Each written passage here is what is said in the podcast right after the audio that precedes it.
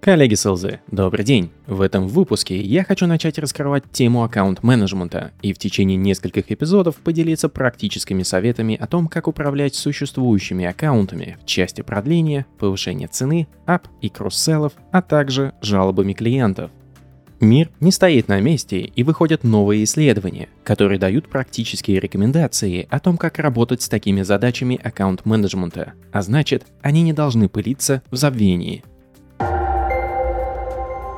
Некоторое время я изучал информационное поле относительно B2B продаж, и сложно было не заметить, что абсолютное большинство контента ориентировано на то, как найти и привлечь новых клиентов, в частности, как найти контакты, как писать цепочки писем, как персонализировать, что спрашивать во время холодного звонка, как стать королем или королевой LinkedIn, как правильно заниматься social selling, когда ты самый глубокий интроверт на свете и так далее. Все это, безусловно, интересные и полезные вещи. Но вот что примечательно, большая часть сейлзов в B2B продажах – это аккаунт-менеджеры, а не роли, отвечающие за развитие нового бизнеса, наподобие sales или business development reps. Именно аккаунт-менеджмент берет на себя управление львиной долей продаж и выручкой компании. Особенно, если речь идет не об очередном единороге на рынке транзакционных продаж, а о тех компаниях, которые уже обрели стабильность и рыночную долю. Но только за лесом контента по работе с новыми клиентами можно найти всего пару пеньков, посвященных управлению существующими аккаунтами. Следуя заповедям эффекта Даннинга-Крюгера, мы наверняка можем услышать мнение от некоторых SDR и BDM, что аккаунт-менеджеры — это вообще не сейлзы, а странные личности, которые переподписывают договора и в целом не обременены истинными сейлс-задачами. Именно поэтому говорить особо и не о чем. Такие несведущие ребята нередко называют аккаунт-менеджмент аккаунтингом, что вообще-то переводится как бухгалтерский учет. Видимо, такая терминология призвана принизить роль аккаунт-менеджмента в мифической сейлс-иерархии, или просто отражает полное непонимание этой роли. Например, в культовом сериале Mad Men с Джоном Хэмом позиция одного из героев, Key Account Director, была переведена как главный бухгалтер, я вполне серьезно не мог понять некоторое время, почему главный бухгалтер так отчаянно борется за каких-то клиентов, но оригинальная озвучка расставила все по местам.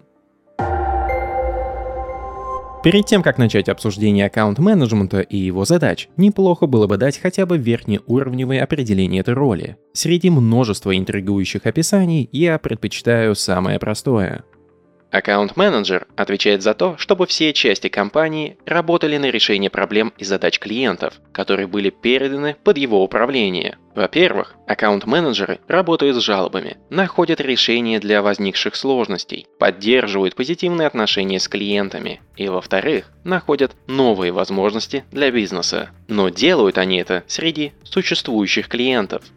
На практике можно нередко услышать о том, что есть разделение на охотников, то есть одной из возможных форм бизнес-девелопера или аккаунт-экзекутива, и фермеров, то есть различных вариаций аккаунт-менеджмента. В этой, безусловно, красивой метафоре охотник предстает перед нами в роли главного добытчика. Это такой смеси Геракла, который готов отправиться в самые страшные уголки мира и добыть нового клиента, и Прометея, который дарует компании выручку, не щадя себя. Фермер же остается на второй роли и предстает перед нами словно дурачок рваной робе, неуверенно ковыряющий своей палкой землю.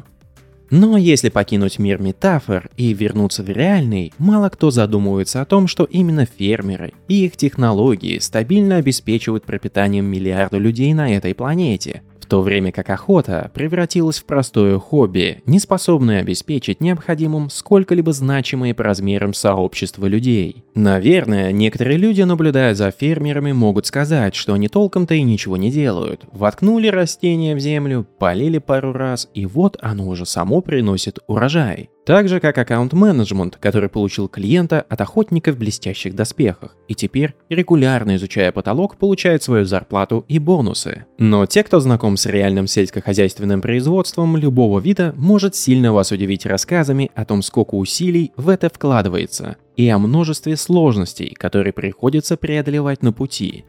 Надеюсь, что из этих игр на метафорах вы не вынесете, что я пытаюсь короновать аккаунт-менеджмент как самый важный и элитный элемент sales функции. Совсем нет. Каждая sales роль обладает своими сложностями и задачами, и те, что решаются аккаунт-менеджментом, ничуть не проще. Не просто другие. Аккаунт-менеджмент отвечает не только за сохранение выручки от клиента, но и за то, чтобы эта выручка росла из периода в период, от аккаунта к аккаунту. Да и любой опытный sales менеджер знает, что если нужно получить быстрые результаты, то именно аккаунт-менеджмент, имея на руках новые продукты или решения, способен обеспечить результаты быстрее, чем любой бизнес-девелопер. Просто потому, что они знают клиентов, знают, на кого выходить, знают их проблемы и могут значительно быстрее и увереннее повлиять на свои аккаунты. Именно поэтому статистика говорит о том, что привлечение нового клиента стоит в разы дороже, чем развитие бизнеса с действующим аккаунтом. Есть разные оценки конкретной цифры, чаще всего встречается значение от 5 до 7.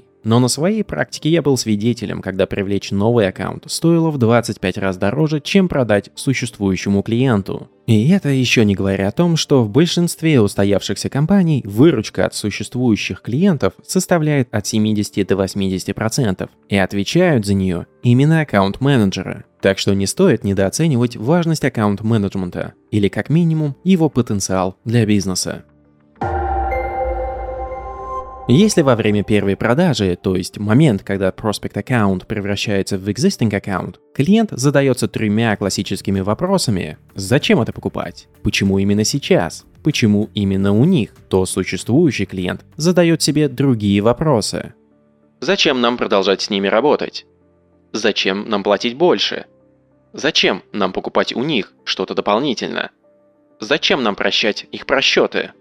Это именно те вопросы, на которые должен уметь отвечать аккаунт-менеджмент, когда у клиента подходит срок продления, когда компания решила повысить цены на свои продукты, когда компания выпускает на рынок новые продукты, когда возникли проблемы в обслуживании клиента и он недоволен.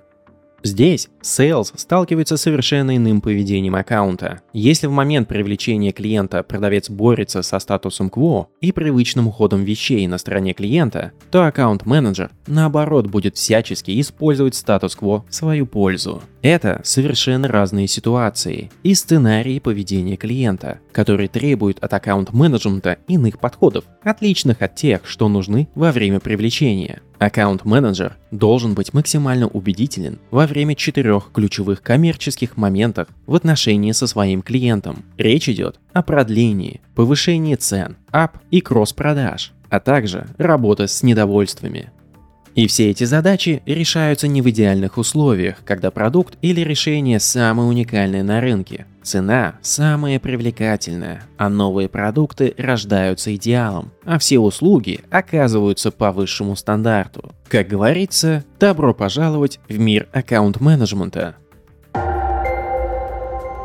Надеюсь, что теперь вы понимаете, почему важна роль аккаунт-менеджмента и чем именно она отличается от ролей, занятых над привлечением новых клиентов. В следующем выпуске мы рассмотрим, в чем разница между разрушением статуса кво и его сохранением, и как аккаунт-менеджмент, либо другой sales, отвечающий за существующих клиентов, может использовать поведенческую экономику в свою пользу. Подписывайтесь на подкаст, делитесь им с друзьями и коллегами, если хотите. Успехов вам и отличных покупок вашим клиентам!